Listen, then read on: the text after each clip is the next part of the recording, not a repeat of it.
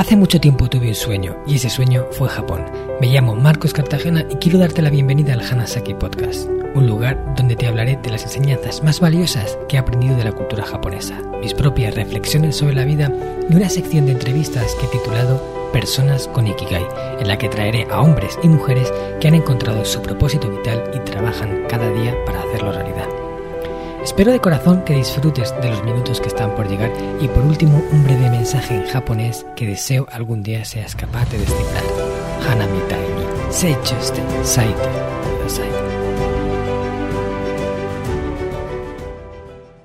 Hola a todos mis queridos oyentes de Hanasaki Podcast Creciendo con Japón. Moichido toshi no saigo wa kimashita ne.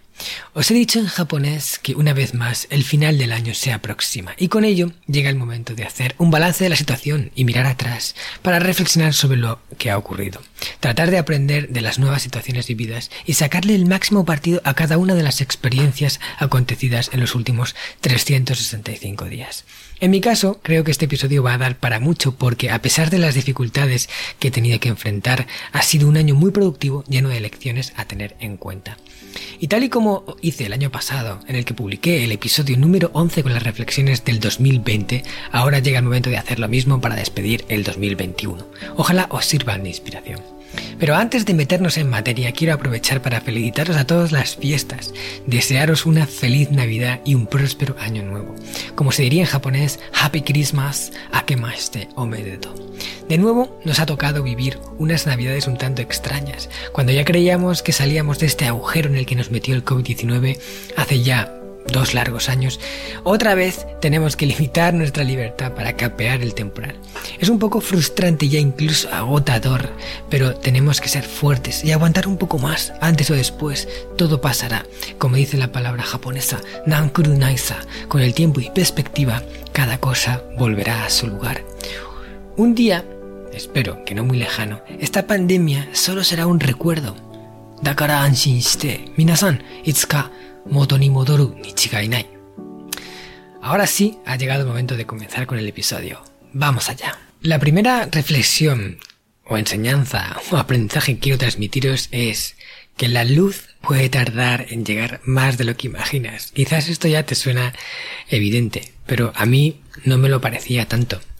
En todo momento durante esta pandemia, desde que empezó, que nos ha afectado de lleno porque ya sabéis que nosotros tenemos una agencia de viajes especialista en conocer Japón en un viaje con alma, ¿no? Para conectar con la esencia. Y desde 2020, de marzo de 2020, no podemos trabajar literalmente, por lo menos en Japón, aunque sí que hemos organizado viajes a otros lugares, pero nuestro main, nuestra especialidad, lo que mejor sabemos hacer, no lo podemos hacer, no porque eh, nuestra labor, eh, digamos, haya impedido que eso pase porque hayamos cometido errores que nos impidan poder tener los clientes que necesitamos, sino porque la situación nos lo impide. O sea, quiere decir, hay una circunstancia que hace que no podamos viajar a Japón. Y esto se debe a la pandemia. Japón lleva cerrado desde marzo de 2020. Y está siendo muy duro superar esta situación. Pero en todo momento siempre he pensado que la, la pandemia iba a acabar y estaba a la vuelta de la esquina de acabar. Siempre he pensado que ya quedaba poco, ya quedaba poco, ya quedaba poco. Y eso empecé a pensarlo tres meses después de que empezáramos en 2020 y ya llevamos dos años. Y ahora encima tenemos una recaída que también espero, o sea, quizás vuelvo a caer en lo mismo, que sea ya el último coletazo del COVID. O eso es lo que, lo que en el fondo quizás de mi corazón quiero creer que es así, ¿no? Pero puede ser que no lo sea. Quiere decir, la situación puede convertirse en mucho peor de lo que imaginabas. Eso es la lección. La lección que yo he aprendido es que todo puede ocurrir, ¿vale? Y que la luz puede tardar más en llegar de lo que imaginas. Por lo cual, siempre necesitas como un plan B. Un plan B que te permita, si se alarga más de lo que imaginas, ¿qué vas a hacer? Si la cosa no llega a acabar, ¿qué vas a hacer? Y ahí es donde yo me he centrado. Afortunadamente desde el principio sabía o tenía la intuición, aunque por un lado quería creer que no, pero tenía la intuición de que quizás esto se alargaría y fui prudente a la hora de pensar en una alternativa B que me permitiera poder eh, desarrollarme y seguir haciendo cosas a pesar de no poder organizar viajes a Japón.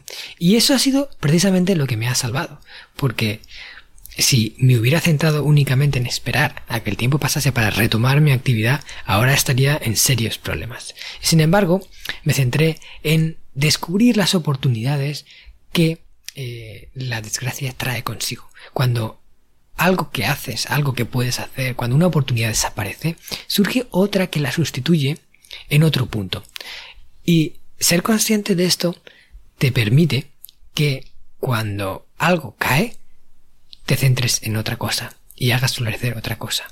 Tienes que tener cierta flexibilidad para que esto pase. Y a veces la situación lo permite, otras veces no. Pero cuando lo permite hay que aprovecharlo. Tener un plan B es fundamental. Y pensar en que la luz puede tardar más en llegar de lo que imaginas. Entonces, aunque quieras pensar que todo va a acabar pronto, puede ser que no acabe pronto. Y, ya eh, llevamos un tiempo largo en todo esto y creo que eh, los hechos han corroborado un poco esta idea. Así que, cuando el cisne negro, ¿no? Como, como decía Taleb, el cisne negro llega y hace acto de presencia, empieza a pensar en un plan B que te permita eh, sobrellevar la situación si eh, todo se alarga más de lo que podíamos haber imaginado. La segunda lección que yo he tenido en este último tiempo, en estos últimos meses, es la importancia de tener prudencia a la hora de tomar decisiones. Precisamente por eso, porque si crees que todo va a salir bien, porque todo se va a arreglar, puede ser eh, que tomes una decisión equivocada. Y no podemos saber qué va a pasar. La incertidumbre está ahí. Y a la hora de tomar decisiones hay que ser muy prudente, porque esas decisiones van a marcar el destino que sigamos, el futuro que podamos seguir. Y por ello, no podemos permitir que quizás una visión distorsionada nos hagan cometer un error, que lancen por tierra mucho del trabajo que ya hemos construido. Por eso, cuando vayas a tomar una decisión, no la tomes a la ligera, sobre todo en tiempos de incertidumbre. Valora todas las alternativas y, y sé prudente, o sea, no des un paso demasiado arriesgado, no des una, una dirección que lo trastoque todo eh, de un momento a otro. Quiere decir, piensa tranquilo, no te dejes llevar por las emociones, no te, no te dejes llevar por estar en caliente, no te dejes llevar por los deseos de que algo quieres que, ocurra de determinada forma, sino que hay que ser prudente, hay que ir un poquito más despacio, aunque no puedes quedarte parado, porque si te quedas parado, ahí ya estás, estás acabado directamente.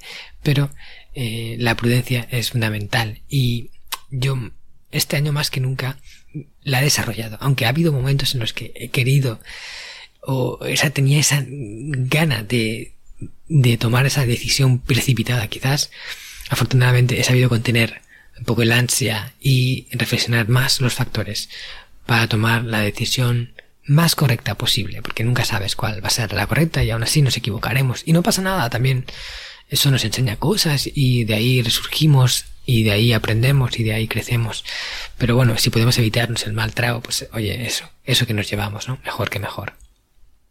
El tercer aprendizaje que yo he tenido, que son cosas que quizás ya sabía, ¿eh? Todo lo que estoy diciendo son cosas que, quizás ya sabía, pero eh, vivirlas con más de lleno, vivirlas con más intensidad, es lo que te permite interiorizarlas con fuerza y que eso luego eh, salgan de ti de forma automática. A veces tenemos que repetirnos muchas cosas, leer sobre la misma enseñanza varias veces para integrarla. Por eso está bien tenerla de diferentes fuentes, que se diga lo mismo aquí y allá, es bueno también, por eso, porque nos permite integrarlo mejor. Este podcast está patrocinado por descubriendojapón.com, una agencia especialista en organizar viajes con alma a Japón de la que yo también soy uno de sus fundadores. Hemos nacido para dar servicio a todos aquellos que quieran descubrir el país de una forma diferente, con la que poder conectar con su esencia y volver de allí con la sensación de haberlo conocido de verdad viajes con grupos de tamaño reducido, visitas a lugares fuera de las clásicas rutas turísticas y acompañado por uno de los guías del equipo de Descubriendo Japón, un amante de la cultura japonesa que habla el idioma y que te lo mostrará más como un amigo que como un guía a la vieja usanza. Yo soy uno de ellos. ¿A qué esperas para hacer realidad tu sueño? Visítanos en descubriendojapón.com. tercera es que las oportunidades llegan cuando llegan. Llegan cuando llegan y no esperan a que sean tu mejor momento. La oportunidad aparece, o la coges o no la coges. Una vez un amigo me dijo que las oportunidades son como trenes que paran en una estación durante un tiempo. Y mientras estás en la estación que está frente a ti, puedes subirte o no subirte. Ahí tomas tu decisión. Tienes un margen de tiempo. A veces es menor, a veces es mayor. Pero pasa ahí un rato. Y podemos subirnos o no subirnos. Pero si no subimos, el tren puede que zarpe y una vez salga de la estación, quizás ya no vuelva nunca más. Puede ser que sí, pero puede ser que no, que sea la última vez que ese tren estuvo ahí.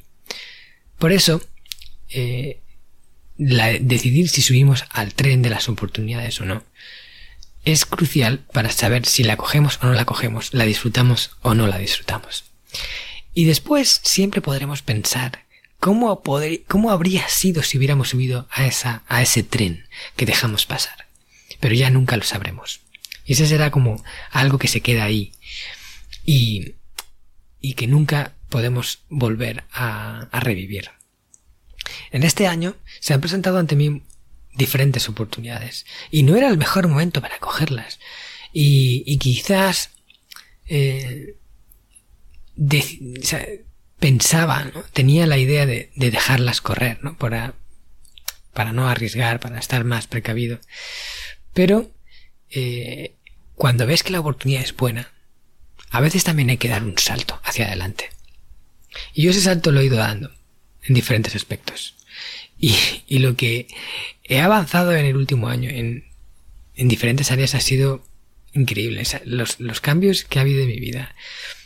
Eh, cosas que digo, en, en uno de los peores años económicos y de pandemia y todo, ¿cómo puede ser que hayan habido tantas evoluciones, tantas cosas diferentes, tantas... Y ha sido porque no he dejado perder esos trenes, porque he estado atento. Y precisamente ese también es uno de los puntos importantes. A veces es que ni siquiera estamos pendientes de los trenes que llegan. Esos trenes llegan, paran en la estación y se van. Y estamos mirando para otro sitio. No estamos pendientes de las oportunidades. Pero cuando estás ahí, vas viendo llegar una a otra y dices, a esta me subo, a esta me subo, a esta me subo, a esta no, a esta sí. Por supuesto no puedes cogerlas todas. Pero hay algunas que, que, de alguna forma sabes que, que cogerlas sería bueno para ti. Y que si no la coges será por miedo, por inseguridades, por dudas, por por quizás creencias que te, que te llevan a, a decidir algo que va en contra tuya. Pero bueno, como digo muchas veces, la vida es de los valientes, de los que deciden tomar riesgos controlados, con prudencia por supuesto, pero el que no arriesga, el que no está dispuesto a perder, no puede ganar.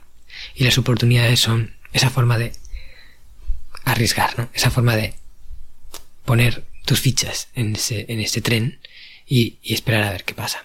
Y luego esos trenes generan movimiento, que hacen que surjan cosas que quizás no habías podido predecir. Y siempre digo, y quizás lo he dicho ya en otros podcasts, pero es que para mí una frase que siempre me acompaña es, el movimiento genera movimiento. Cuando tú mueves una ficha, otras fichas se mueven detrás. Algunas las puedes predecir, otras no. Otras simplemente surgen de la nada, estaban ahí ocultas, y solo al mover tú la ficha las puedes ver. Pero si no la mueves, jamás sabrías qué podría haber ocurrido. Entonces empiezas a mover ficha de aquí y allá. Ese es el poder que tiene la acción, el poder que tiene subirte al tren. Te subes al tren, cada vez que te subes a un tren es una acción que tomas. Es algo que haces en dirección a un sitio. Y de ahí surgen nuevas cosas que quizás no podías haber predecido, no podías ni siquiera saber, pero que son lo mejor que podía haber ocurrido. Por eso también te animo a que no te quedes parado, a que sigas tomando acciones, que te lleven en la dirección que quieres y a que no dejes perder demasiadas oportunidades, sobre todo cuando sabes que son oportunidades que son buenas para ti. Otro punto importantísimo en el que yo me he reforzado en este tiempo es concéntrate en la misión y olvídate del resultado.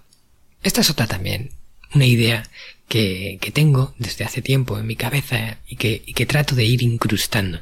Incrustando para que forme parte de mí, para que sea una parte más de mí. Olvidarme del resultado y concentrarme en lo que quiero hacer, en el para qué, en por qué lo quiero hacer, no en lo que voy a obtener a cambio. Y en este tiempo se ha visto más que nunca. Hacerlo así es lo que mejores resultados da, de forma paradójica. Quiere decir, esforzarte y trabajar por esto que quieres hacer, porque crees en ello. Y no porque quizás te va a reportar beneficios económicos o porque te va a aportar resultados como estatus, como eh, mejores condiciones, etcétera, sino porque crees que es lo mejor que podías hacer para cumplir con esa misión que tú mismo te has encomendado. Aquí, por supuesto, es importante tener Ikigai, ¿no? Para poder tener esa misión. El Ikigai es lo que nos da la dirección, y, y, esas acciones que llevamos a cabo en relación a nuestro Ikigai son como esas pequeñas misiones que nos vamos autoencomendando, que vamos cumpliendo, que vamos haciendo. Pero hay que olvidarse del resultado. Hay que centrarse eh, en, en, lo que hacemos. Hay que poner mucho foco en eso, porque es fácil distraerse. De hecho, fijaros si, si esto es algo que tengo presente, que se ha convertido en una de, de mis afirmaciones diarias. Aquellos que me conocen bien saben que tengo una serie de afirmaciones que digo cada mañana para reafirmar ideas, para para integrarlas fuertemente en mi cerebro, para sustituir quizá, quizás otras creencias eh, diferentes que no me aportaban o que incluso me limitaban y sustituirlas por ideas que me lleven hacia arriba, que me catapulten, que me proporcionen mejores resultados. Y esta es una de esas ideas que trato de seguir integrando e impregnándome constantemente de ella. Una de esas frases es para mí lo más importante en el trabajo es mi misión y después va el dinero, después van los resultados. Y por supuesto, en el trabajo y en todo lo que hacemos, no podemos perder de vista el lado económico de las cosas, no podemos perder de vista el hecho de ganar dinero con lo que hacemos, porque si no, no podemos vivir, no podemos mantener nuestro estilo de vida y quizás eso nos obliga a dejar de hacer esta misión que estamos llevando a cabo, para hacer otra cosa que no tiene nada que ver simplemente para poder obtener dinero porque las facturas hay que pagarlas porque necesitamos dinero para vivir, lo queramos o no. Porque el dinero es importante, ya que es tiempo encapsulado que nos permite acelerar los procesos. Son palancas en las que nos apoyamos. Y cuanto más tengamos, mejor, porque mejores eh, acciones podremos llevar a cabo con ese dinero, ¿no? Mejores inversiones podremos hacer para mejorar un poco más el mundo, si es lo que realmente queremos, ¿no? Si es lo que realmente eh, hemos decidido hacer. Por eso, yo lo digo, la gente que tiene esa misión, esa vocación de entrega, que tenga dinero, por favor, el máximo posible, porque gracias a esas personas con más dinero ocurrirán más cosas, ya que el dinero lo potencia. ¿Ok? Pero no podemos perder de vista la misión para obtener el dinero, ¿no? Si el fin es obtener el resultado y, y, la misión es simplemente un medio para poder llegar ahí, si lo que hacemos es simplemente un medio para poder llegar ahí, hay algo que falta y eso emite una energía que no da buenos resultados. La gente lo percibe. La gente percibe que vas detrás de algo. De algo más. Que no lo haces de forma genuina. Que no lo haces porque realmente crees en ello. Y al contrario, cuando las personas perciben que tienes Ikigai y que, y que para ti lo más importante es este, lo que consigues con ello, y lo demás viene después. Eso, paradójicamente, hace que tengas mejores resultados. Y yo este año lo he puesto mucho en práctica. Más que nunca. Me he centrado mucho en la misión, mucho en lo que aportaba. Este podcast es una forma de hacerlo. Este podcast, así a simple vista, no reporta nada.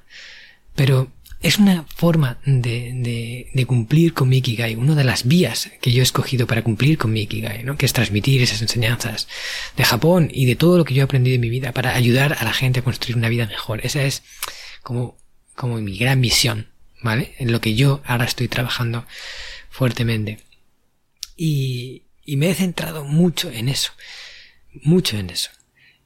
Y lo que ha venido gracias a ese esfuerzo, gracias a, ese foco, ha sido enorme, ¿vale? Enorme en gratitud, en mensajes, en, en oportunidades y en muchas circunstancias diferentes.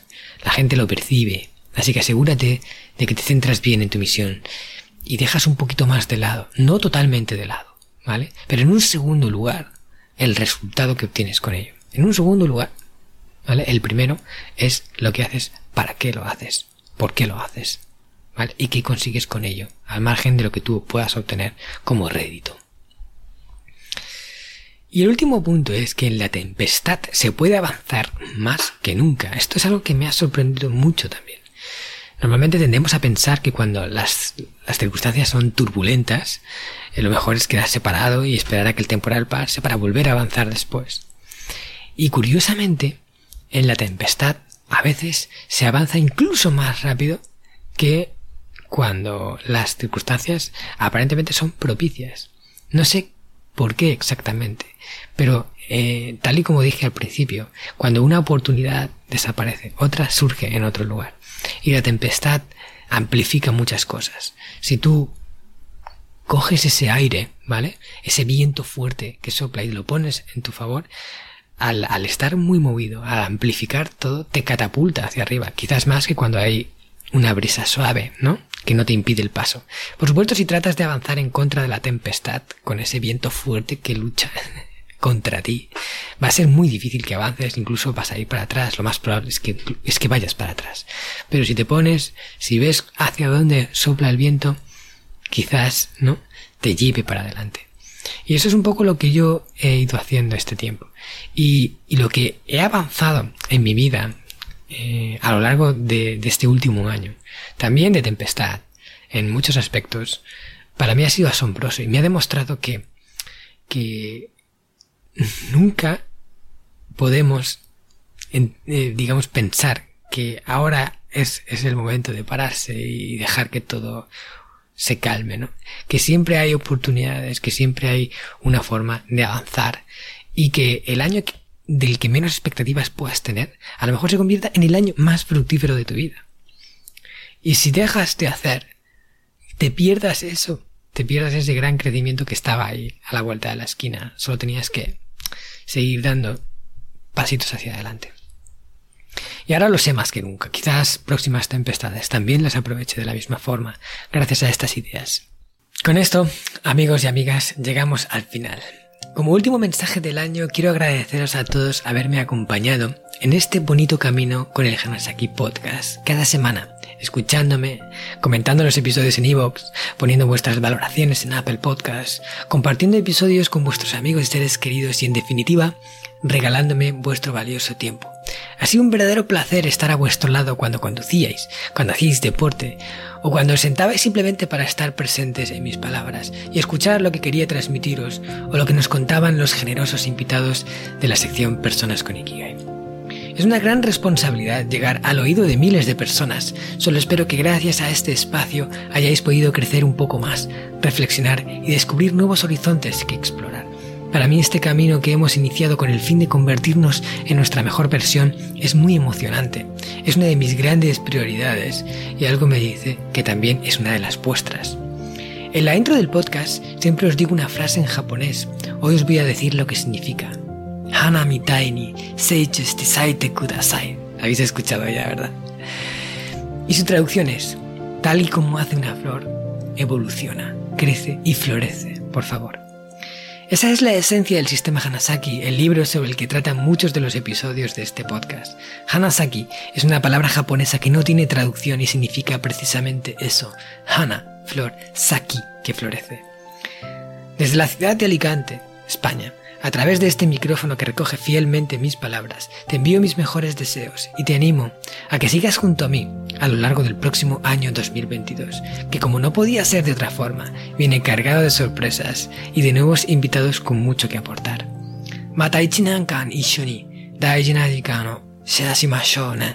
Sayonara.